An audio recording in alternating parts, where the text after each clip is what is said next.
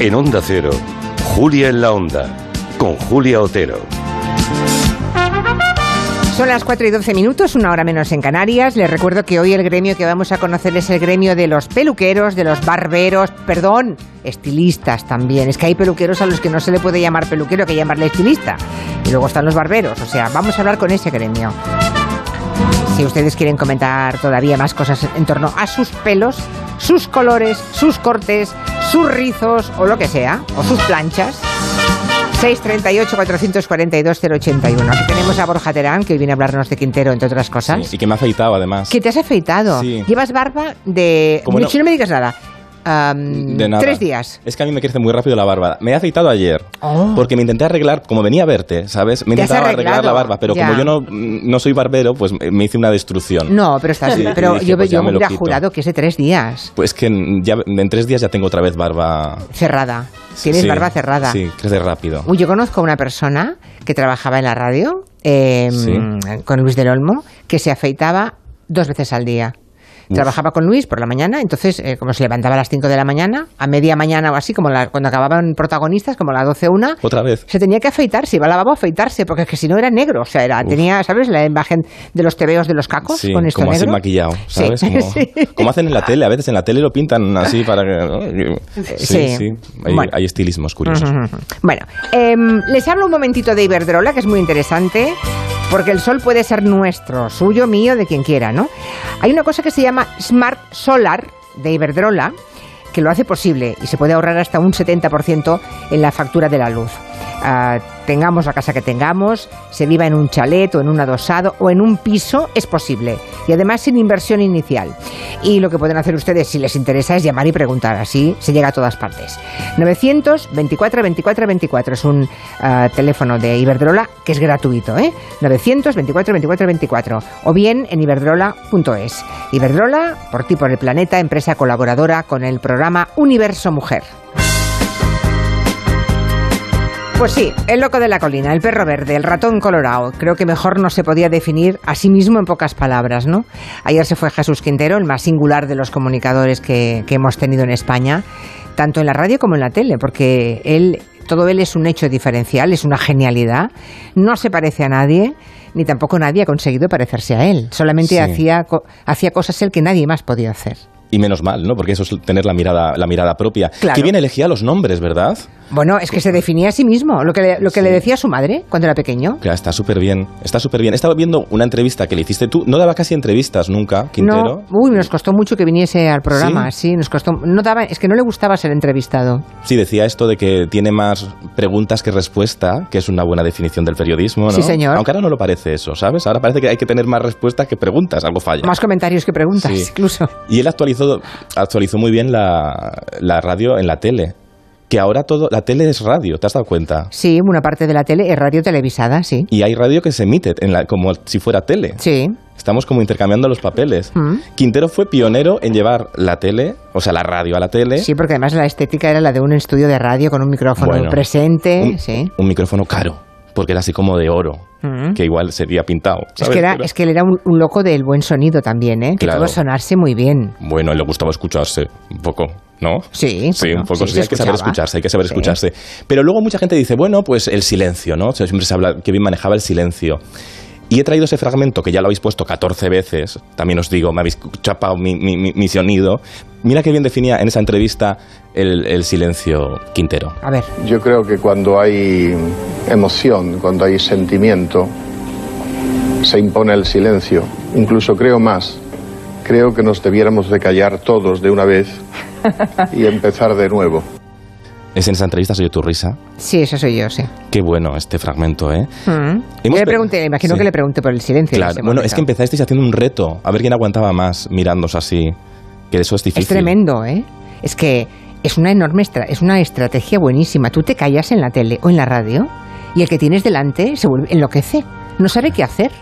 Claro, así generaba tensión él. Bueno, claro, y si pillas a alguien con mucha verborrea fácil, al final se ahorca solo con sus propias palabras. Mm, claro, es terrible. O sea, es Tú así. cállate y verás como Sí. el otro no tenga capacidad de fortaleza, empieza a hablar, hablar, hablar, hablar y al final acaba metiendo la pata. Claro. Mm. Mm, el nervio, el nervio del silencio. Exacto. Y también te digo que en los medios actualmente debemos cuidar más el sonido ambiente, que muchas veces nos olvidamos que el sonido ambiente es muy descriptivo. Y eso lo hacía muy bien Quintero, adaptando esa radio a la tele, pero porque cuidaba en la tele mucho la liturgia escénica, cuidaba escenografías que envolvía a cada, a cada invi- invitado para que se sintiera más como en casa y a la vez se, re- se relajara a pesar de, de su, de su mirada, ¿no? Quintero, en sus últimos años de su vida y en esa entrevista, ya que hace 20 años de esa entrevista que, Sí. te, que te dio, Sí. habló mm, de la deriva para él de, de la televisión y dijo cosas mm, muy, muy interesantes.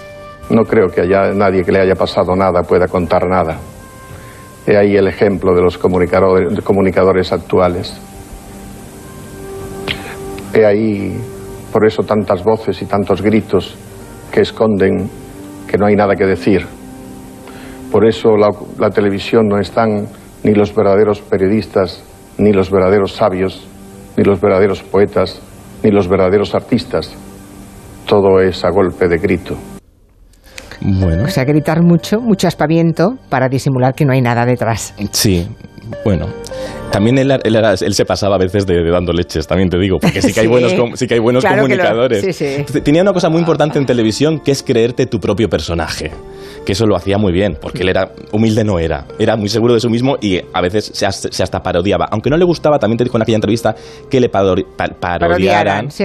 Y llevaba muy mal, llevaba muy mal cuando en los crónicas marcianas nacionales sacaban los zappings del Pozzi, del Ricita, del. Claro, porque eran personajes de los que de los que se reían en otros programas y él no los llevó a la tele ni les descubrió para burlarse de ellos. Claro. Esa es la diferencia. Porque todo el mundo tiene una historia. Claro. Tan importante como los referentes conocidos, también es retratar el país descubriendo aquellos que están en los márgenes de la sociedad.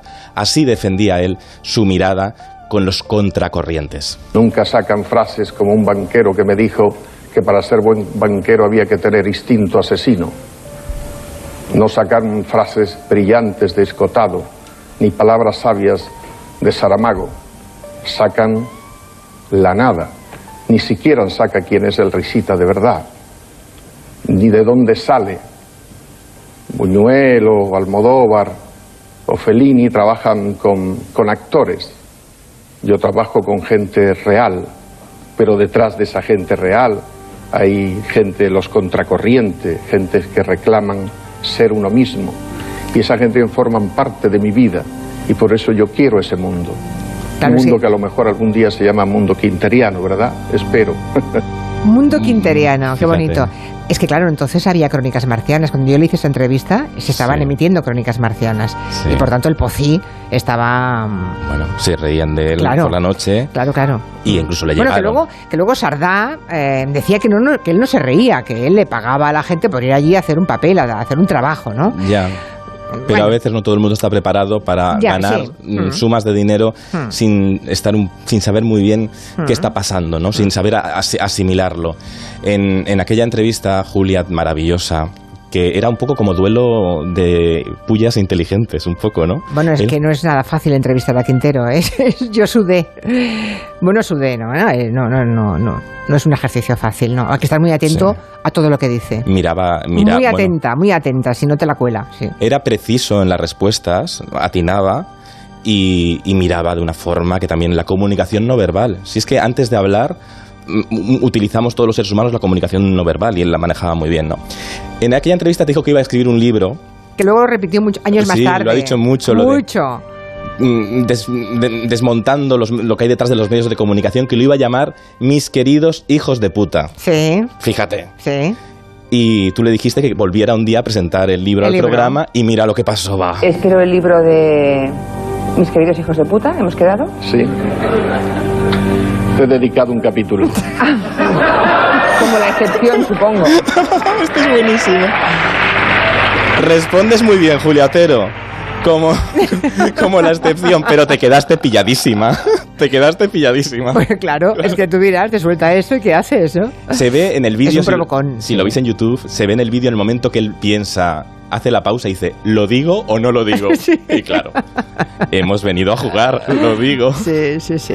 Ay, yo creo que eh, Quin- Quintero eh, en esa entrevista explicó muy bien toda la sociedad que venía, que todavía no estaba, Aún pero, no estaba, lo de las redes sociales aún no estaba, ¿eh? pero dijo una cosa que me parece maravillosa. Eh, el mundo vive en estribillo. Fíjate cómo te lo dijo. Pero en este momento estamos viviendo de frases, estamos viviendo de mm, de eslóganes, Eh, estamos viviendo de, de estribillos, ya ni las canciones, todo el mundo, todo el mundo busca un estribillo para cantar.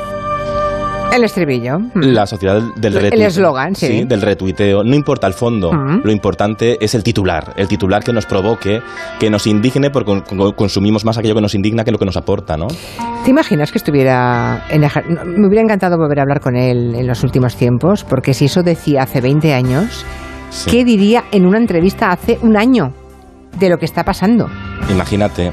Imagínate, y te he traído un fragmento esta semana pasada que pasó una cosa. ¿Sabes? Hay una chica que se llama Tamara Falcó, Sí, que pues que su novio le ha puesto los cuernos Bueno, y le ha, tan- y le ha la porra. Bueno, le ha dado un Muy bien. como a tantos, pues bien, pues ya Sí, está, ya pues está, bien. bien. Y, y entonces, pero claro, ha funcionado mucho porque a los periodistas nos gusta mucho eh, eh, pijas eh, con dinero, eh, nos gusta mucho, nos gusta mucho tratarnos en los medios y entonces, pues claro, le han empezado a perseguir a Tamara Falcó, a su familia y aquí he traído un ejemplo de nuevo periodismo, la antítesis de Quintero. Si Quintero guardaba silencio, observaba el terreno, escuchaba y manejaba a ver Sí. la repregunta con la mirada, ¿Mm? aquí te voy a mostrar nuevas técnicas. El reportero que ve llegar un coche que es la hermana de Tamara Falcó y como sabe que no se va a bajar la ventanilla ni entrevistar, no la va a poder entrevistar. Nada, está allí pues para enseñar un coche por fuera. Claro, pero tiene que, tiene que vender algo a la tele, ¿no? ¿Y entonces qué hace? Pues ¿qué hace? Pues hacer entre- una entrevista al coche. Ah. Mira, mira. Hola Ana, ¿qué tal? Bueno, imagino que has venido inmediatamente para, para apoyar a tu hermana tras la ruptura, ¿no, Ana? ¿Cómo te has enterado? Parece que la ruptura eh, ya es inminente, no hay vuelta atrás. Íñigo ha pedido perdón, dice que pide perdón también a la familia. No sé si tú te quieres incorporar, si le aceptas el perdón. Bueno, has tenido que poner un, un avión de por medio para venir a apoyarla, ¿no? Muchas gracias. Y se va al coche. Pero es que... O sea, es un, un reportero... eh, bueno, hay otra, otra voz de fondo. es otra reportera haciendo lo mismo. Haciendo lo mismo. O sea, Claro. dos, report- dos, dos periodistas Sí. Periodistas entrevistando a un coche que entra en una casa. y empiezan a hacer preguntas a 200 metros. O sea, el coche está a 200 metros y ya empiezan a hacer la carrerilla de preguntas. Oye, que eso es difícil, Julia, a mí no me sale eso, ¿eh? A mí tampoco. Mucha pregunta, mucha pregunta, da igual lo que respondan, pero es que luego las televisiones lo ponen. Eso es- Y- y por eso lo hacen. Claro, Porque porque, lo así, compran, así claro. venden las imágenes. Claro, claro. Es el anti-quinteriano, digamos. Esto no es el, el periodismo de usar y tirar. Pero es el mundo del estribillo, que diría Quintero, ¿no? Sí, el mundo del grito y el estribillo. Pero ni eso, porque al final es, es ruido, ¿no? Y sí que hay un momento, yo creo, de crisis de ese tipo de programas, porque la gente ya se ha quedado inmune a ese grito del que hace 20 años hablaba Quintero. La gente está inmune. Este mes eh, Telecinco ha, hecho un mínimo de audiencia que se nutre de este tipo de contenidos, ¿no? Y en cambio, fíjate, autonómicas como la gallega han creado un máximo desde hace mucho tiempo. Quizás porque Telecinco está todo el rato con lo mismo y aburre, y las autonómicas hablan de lo próximo de muchas maneras. Puedes tener un musical, un docu-show, hay mucho contenido de lo que te toca de cerca, ¿no? O la, o la voz en Antena 3, que el, el- el viernes por la noche triunfó con una chica cantando así. Qué bonito, por favor. So close to being in love. If I would have known that Venga, you Fauci, está- están todos ahí. Maravillosa, ¿eh? Maravillosa. ¿Cómo se llama esta chica? Tyra Taylor. Muy buena. Fíjate, se giraron todos los coaches y a la vez, los jueces, es que los coaches, los coches, no, yo no sé cómo decir esto, y a la vez, en, en- sí, y a la vez en, en Telecinco, esta- para ganar un poco a la voz y subir audiencia, hicieron una pelea entre Belén Esteban, que es su as en la manga siempre, y Matamoros, que es otro as de la manga, ¿no? Este señor que es muy poco violento, habla así, como Matamoros, y yo, uy, qué miedo me da. Bueno, pues, o Kiko Matamoros, ya no sé, no los confundo. Bueno. Entonces se pusieron a pelear y fue muy mal. Eso hace unos La años. pelea le fue mal. Mal, porque la gente está ya cansada de la pelea y prefiere ver un plato como el de la voz, con amplitud, con luminosidad, no el decorado de Sálvame, que ya es una falla valenciana cayéndose, ¿sabes? A bacachos, porque ya de tanto que lo utilizan.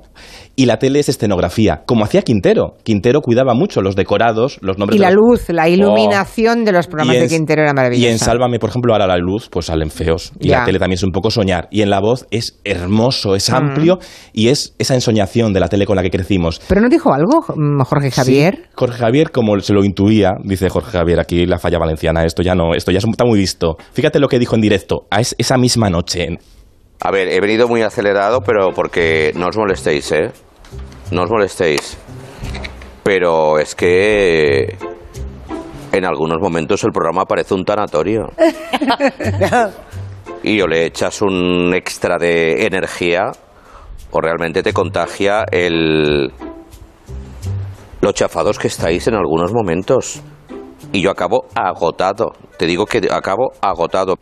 Vaya bronca, está bien. Pero sí, pero tiene, Jorge Javier tiene mucho espíritu crítico, ¿no? Y juega con ello a veces en directo con el Y humor. decirlo en voz alta tampoco está Sí, mal, no ¿eh? es está un mal. ejercicio de honestidad, de decencia, sí. Como me estoy aburriendo yo mismo de esto, que ya lo hemos hecho mil Ya no veces. puedo más con vosotros, Igual sí. hay que volver a la entrevista. Igual hay que volver a esa entrevista cuidada. Ya, y como, igual. Sí. Mm. Yo como cada semana ahora te traigo una recomendación que me invento, cosas que veo. Creo que nos quiere recomendar y de paso mm, Sí. también hablamos de Ángel Casas, que también se ha ido Claro, no nos, Hace podemos, días. no nos podemos olvidar. A veces los medios miramos mucho lo último, ¿no? Sí. Pero y tú, en cambio, nos, nos quieres llevar la mirada a un aspecto concreto de Ángel Casas. Sí, yo creo que Ángel A una Casas... entrevista que hizo Ángel Casas. Bueno, es que Ángel Casas también conseguía momentos únicos, trayendo ese, ese cabaret a la televisión, ¿no? Con su sabiduría musical, con su sabiduría también de los clubs de la noche de Barcelona, lo conseguía trasladar al, al- al territorio nacional. Y una vez entrevistó a Penélope Cruz, cuando Penélope Cruz tampoco... Muy al principio. Muy principio, y tampoco y- cortaba las entrevistas, era, estaba muy cortada. Y fíjate lo que contó Penélope Cruz, muy graciosa. Es- ahí nació el amor con, con Nacho Cano, No, en, no. Ese, en ese videoclip. Nos estábamos besando. Sí, ya, pero, pero en la vida real. ya- ¿Cómo? ¿Cómo? Si nació ahí el amor. Ay, es que no, no, es que. eh, ¿Me ¿Sabes lo que he entendido? ¿Qué? Que, bueno. Nada, nada. He entendido. Ahí no estábamos ya haciendo el amor con No, Nacho, en esa hombre. secuencia. Entonces Sería- no entendía nada. Yo sería Era- incapaz de preguntar eso, no. Pero empezó ahí el amor con Nacho. No, no. eh, yo, bueno, O sea, ahí ¿eso era tenía de broma? 14 años Sí. y nosotros empezamos dos años más tarde. A usted ya era mucho más mayor. Mucho ya más mayor. Ya tenía Ya 16 tenía años, 16. Ya. ¿No es muy joven para enamorarse a los 16 años? ¿Y para empezar Bueno. una relación seria a los 16 años? No sé, como esas cosas pasan cuando tienen que pasar, uno no las planea, ¿no? Es verdad, es que fue su primer amor, Nacho Cano. Bueno, Sí. primero que se, que se conozca, ¿eh? No, Sí. no sé. protagonizando un videoclip mítico. Ya nos habíamos olvidado de esto. Sí. Pero muy interesante, en el RTV a la carta podéis ver el Tesoro de la Tele, que hay uno de Quintero y también hay otro de, de Ángel Ajá. Casas, y que muestran una televisión que es muy inspiradora. Diferente, pero de otro tiempo, pero que también podemos aprender mucho de ella. Mm, gracias, Borja Terán. Gracias. Hasta la semana que viene. Sí. Besitos.